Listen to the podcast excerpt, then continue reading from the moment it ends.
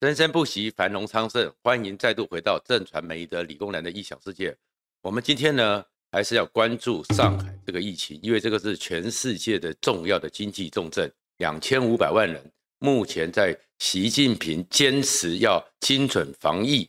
动态清零的情况之下，出现了很多的惨状。我们当然都知道，说现在整个上海，他们也是整个中国地区思想最开放、经济最繁荣的地方。所以他们对于习近平这样的一个防疫也有很多的抗争，可是呢，看起来这一场防疫这一场的一个抗争，这样的一个奇怪的现象、悲惨的现象，短期之内显然不能解决。但是在这样一个状况之下，几个经济甚至全球的经济都会受到重大的冲击。习近平还是坚持到底，他到底为什么呢？其实 BBC 就有一个专题报道。说得非常清楚，大家已经看到，这不是一个防疫的科学政策之争，而是习近平正要发动一场惨绝人寰的政治活动。如果你关注这个频道的话，请记得在右下角的小叮当按赞、分享和订阅。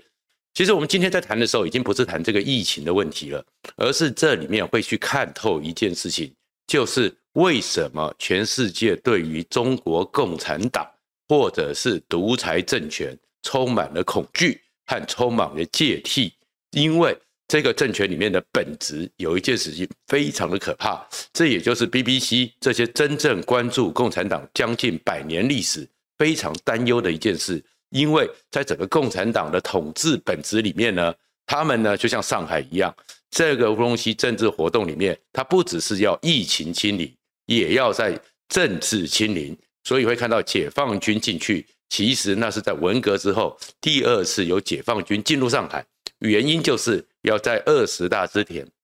彻底的清除掉上海帮江泽民、曾庆红这些人的盘根错节的势力。可是只有如此吗？还不止如此。真正最核心的问题是，习近平要立威，而这个威呢，如果讲的话，就是就算一路走到黑，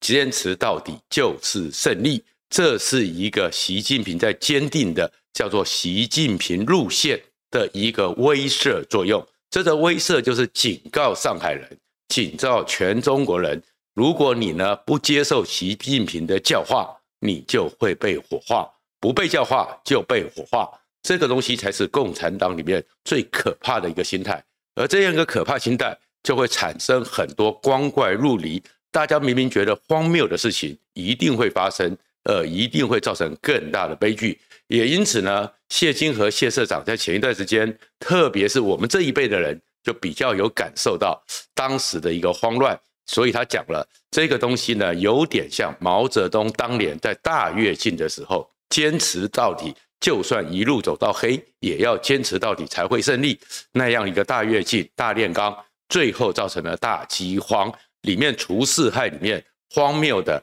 打麻雀。这个造成四千万人到四千五百万人在三年之内，短短的三年饿死的一个情况。这四千万人到四千五百万人，不要以为中国人多，这个死亡的数字远远超过在整个九一八事变到一九四五年中国对日抗战胜利，当时在这样一个战火之下所死亡的人数都还要多。可是毛泽东没有后悔。共产党政权不会后悔，因为他们的本质就是这样，他们要的就是一个路线之争，而在路线的背后，其实就是他们绝对权力的一个巩固。好，先讲讲什么叫做那么荒谬的叫做打麻雀呢？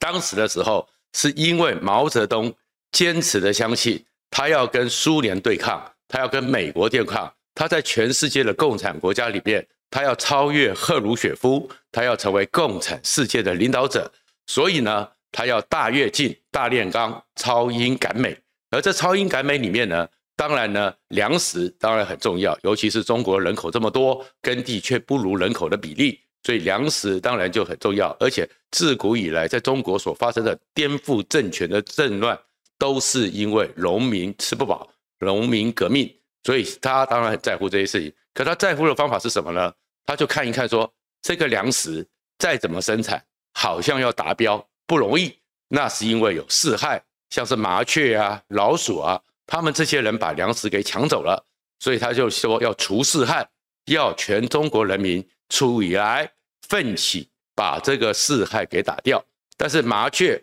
会去吃粮食，麻雀会去吃果实，那怎么打掉呢？刚开始的时候，当然有很多中国稻田里面，你就看到很多稻草人，或者是怎样的人用网子去驱赶，可是这样子挡不住。最后，全中国在那片大地里面发生了一个荒谬的事情，就是让麻雀给累死。所以呢，大家呢开始拿着竹竿，绑着红旗，在空中挥舞，让麻雀呢惊赶麻雀，吓跑麻雀。可是光这样子还不够，接下来呢，有人就拿出了唢呐，拿出了喇叭，然后拿出了鼓，开始乒乒乓乓、砰砰砰敲。因为地上有这种吵闹的声音，麻雀呢就不会下来。那光这样子，如果是哎有一个村可以这样子做到，但是那些麻雀呢就飞到另外一个村，所以另外一个村就会倒霉。所以那个村子呢。也开始拿起了各种的声音，甚至家里的锅碗瓢盆都开始乒乒乓乓、乒乒乓乓一直敲。所以在那一段时间里面，真的在中国的时候，当时的媒他们是个封锁状态，但是后面出来很多照片，还有一些传出来的影片，你会觉得荒谬绝伦，就是全中国到处都在乒乒乓乓的锅碗瓢盆，连煮饭的锅子都被敲得有点变形了，到处都是嘈杂的声音。结果麻雀真的在天上一直飞，一直飞。它找不到落脚点，它也没办法去落脚，因为都被惊吓。最后一只只的麻雀累死了，掉下来了。他们除四害好像要成功了，可是这个四害的结果，除掉麻雀的结果，就是因为习近那个毛泽东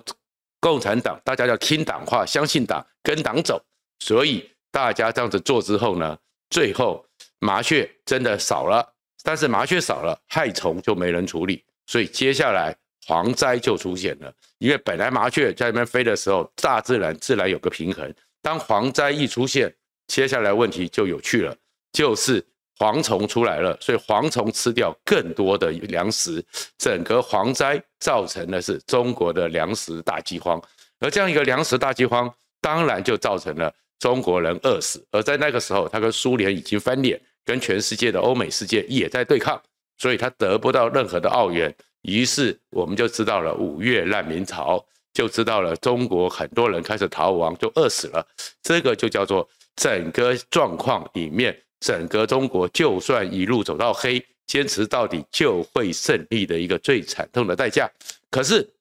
这样的代价，整个中国共产党从来不会因为这个代价而去改变，因为对他们来讲，十四亿人里面，就算你现在上海两千五百万。就算当时的四千多万，对他们来讲，反正他们就是人多嘛，人多的话再多不愁。所以呢，毛泽东当时在整个东西对抗的时候，名言：全世界发生核子大战，就算中国人死掉一半，还有五亿人爬出来就可以统治全世界。对这种独裁侵略的本质，他们其实不在乎这件事情。好，那么就回来了。为什么谈到这件事？这件事跟毛习近平有什么关系呢？毛泽东他一辈子交给共产党最大的资产或他的遗训就是斗争、斗争再斗争。而这个斗争、斗争再斗争，你也看到习近平现在也不断的在讲斗争、斗争再斗争。而这斗争呢，不是这么简简单单的我跟你你死我活，最重要的就叫做路线之争。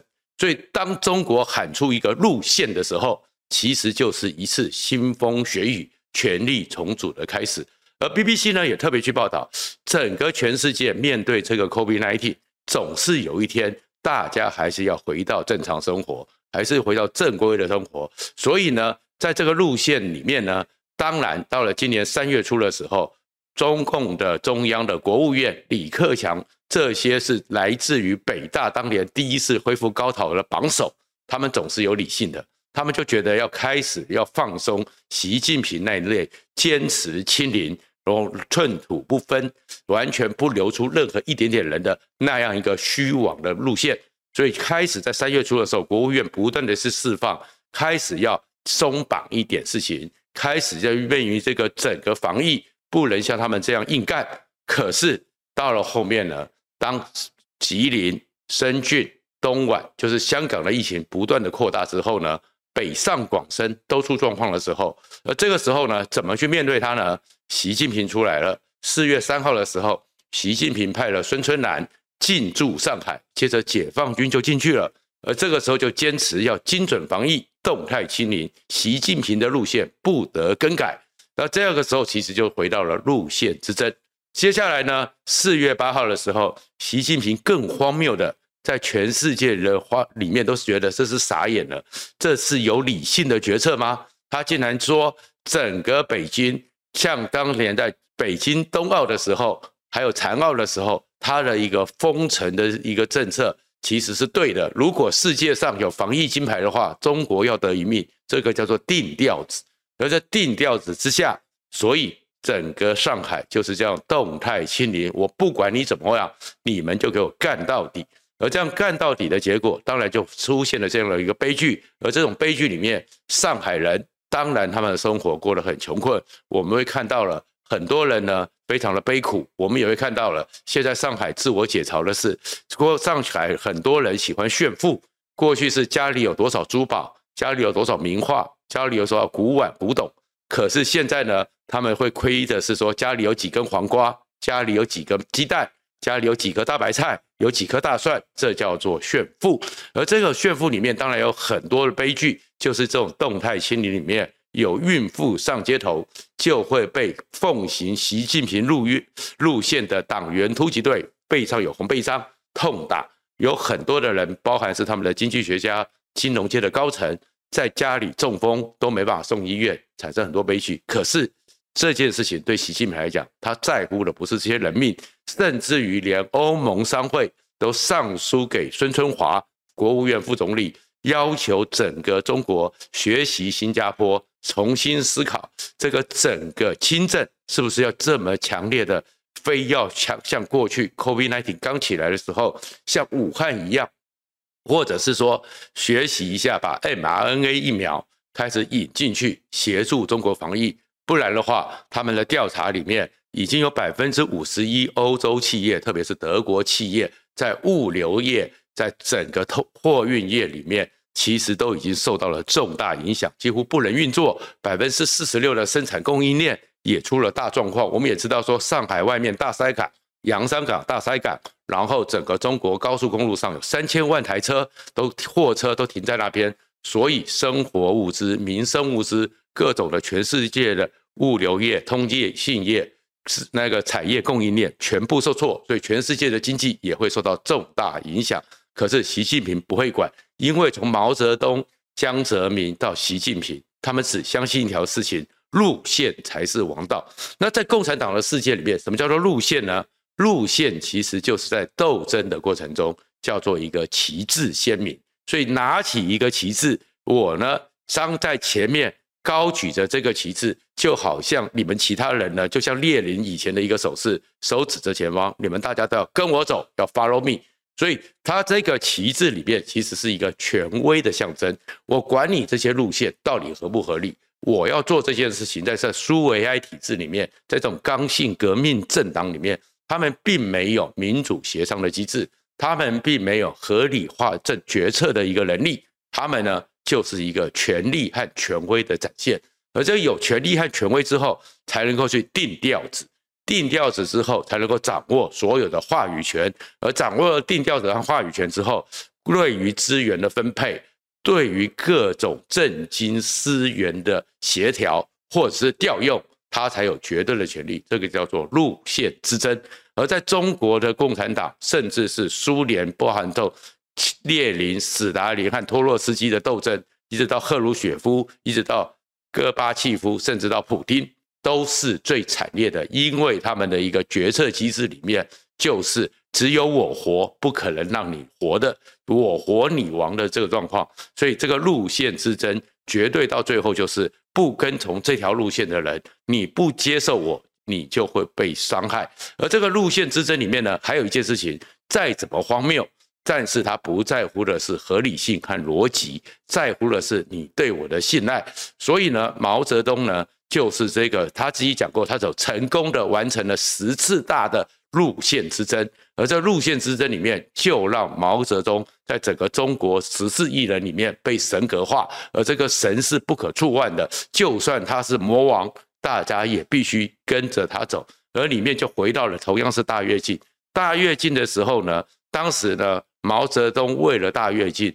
为了人民公社喊出了一句话，叫做“人有多大胆，地有多大产”。也就是说，他认为呢，是完全虽然共产社会是一个唯物主义论，但是他们这些领导人都是唯心的，他们相信意志可以超越一切，意志可以控制一切。所以呢，当时的话就是说，你只要很大胆的你去拼地呢，田地里面它的农产品、它的粮食就会增加出来。人定胜天，人有多大胆，地有多大产。所以呢，在这个情况之下呢，比如说当时的时候。当他下了这个命令之后，很多揣摩的人知道跟对路线的人就知道他会赚到，所以呢，这个就是中共所谓路线的部分，它的标杆立在那边呢。你往那个标杆走，你往那个路线的旗帜走，你就是坚持到底，就算一路走到黑，你也会是最后的赢家。所以呢，先是在河北就有一些县委书记，哎，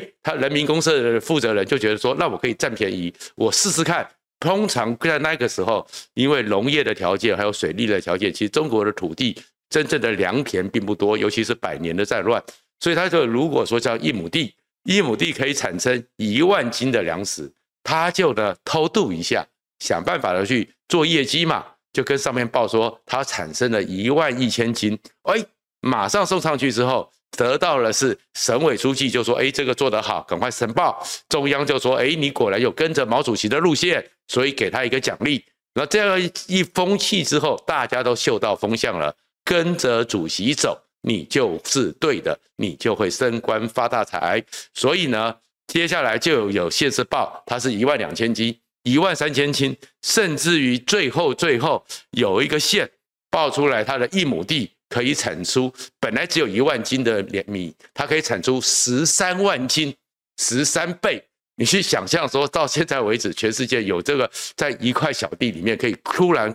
扩增十三倍的产量吗？那大家都知道这是胡烂，这是胡扯。可是毛泽东他自己会亲自去看，看了以后呢，那个当然是作假。他从周围调了很多，借了很多粮。粮草呢，高的都完全的这样高着，那毛泽东看了很高兴。那你说毛泽东知不知道这是在唬烂他，这是在作假？毛泽东知道，但是毛泽东立刻给他升迁，立刻给他奖励。为什么？因为他就是告诉着你这个人，我不管你多扯，你只要跟着我，我就给你奖赏。所以他的目的不在于那些合理性，而在于测验你这个人是不是听我的话。是不是跟我的走？所以管你有没有合理性，因为合理性你在讨论那么多，那我才不理你。因为合理性，因为你会去思考，会思考就不会 follow me。所以你会思考的人，我就不用你；你不会思考的人，你就会跟着我走。所以全中国在毛泽东的这样一个状况之下，大家都看懂了，所以开始那个叫做放卫星，大家都在鬼扯了。但是鬼扯之后呢？不断的去创造业绩，创造状况，所以当时的时候是刚开始讲说，我这亩地的南瓜种出来这么大，另外一个人就说我种出来跟这个桌子一样大，最后呢，就是报纸里面会写说他种出了南瓜要用一个小发财，再者只能摘一颗，然后这些鬼扯的事情不断的呈报，所以整个中国就看起来欣欣向荣，而毛泽东就拿着这些欣欣向荣去告诉刘少奇，告诉邓小平，告诉陈云，你们不听我的话。你看，他们都这样讲了，你们跟人民作对，开始整肃，所以路线其实就是巩固了话语权，掌握了定调子的权利之后，开始用这样的话语权和定调子的权利反扑回来，做成一个肃清。所以现在习近平为什么在上海这件疫情里面，他在做的这件事，也是在延续着毛泽东不断创造的定调子，反过来做肃清。而这肃清是肃清什么呢？所以他的解放军进去之后，开始把所有的原来在整个大上海地区盘根错节的关系网，因为这样子的所谓的小区封城，让他们通通都断绝掉。而这断绝掉之后，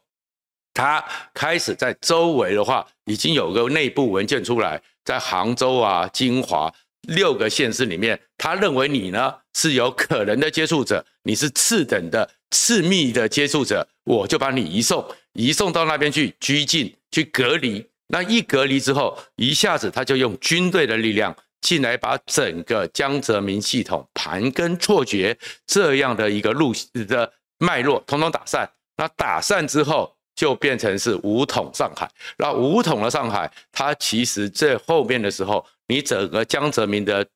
根底就被翻了，你江泽民的基地就已经被习近平统一了，二十大他就可以顺利的完成。所以在他来讲，一路走到黑，他坚持到底，就是要斗争江派，这个才是整个这种共产党政权最可怕的事情。而这种斗争用路线当成一个借口，其实毛泽东是最早开始的。事实上，你当年的时候，一九五四运动起来的时候，是因为袁世凯的二十一条款，是因为巴黎和会。中华民国虽然当时有参战，却被排斥，是因为辛亥革命之后并没有产生国富民强，所以知识青年开始反省。反省的话，就开始要从西方学习，所以当时就有学西方的无政府主义，也有学当时一九一八刚刚成立的苏联革命，都充满了幻觉，所以成立了共产党。而这个共产党最早的时候是陈独秀啊、李大钊啊，或者是瞿秋白啊。这些人都是有一定程度的，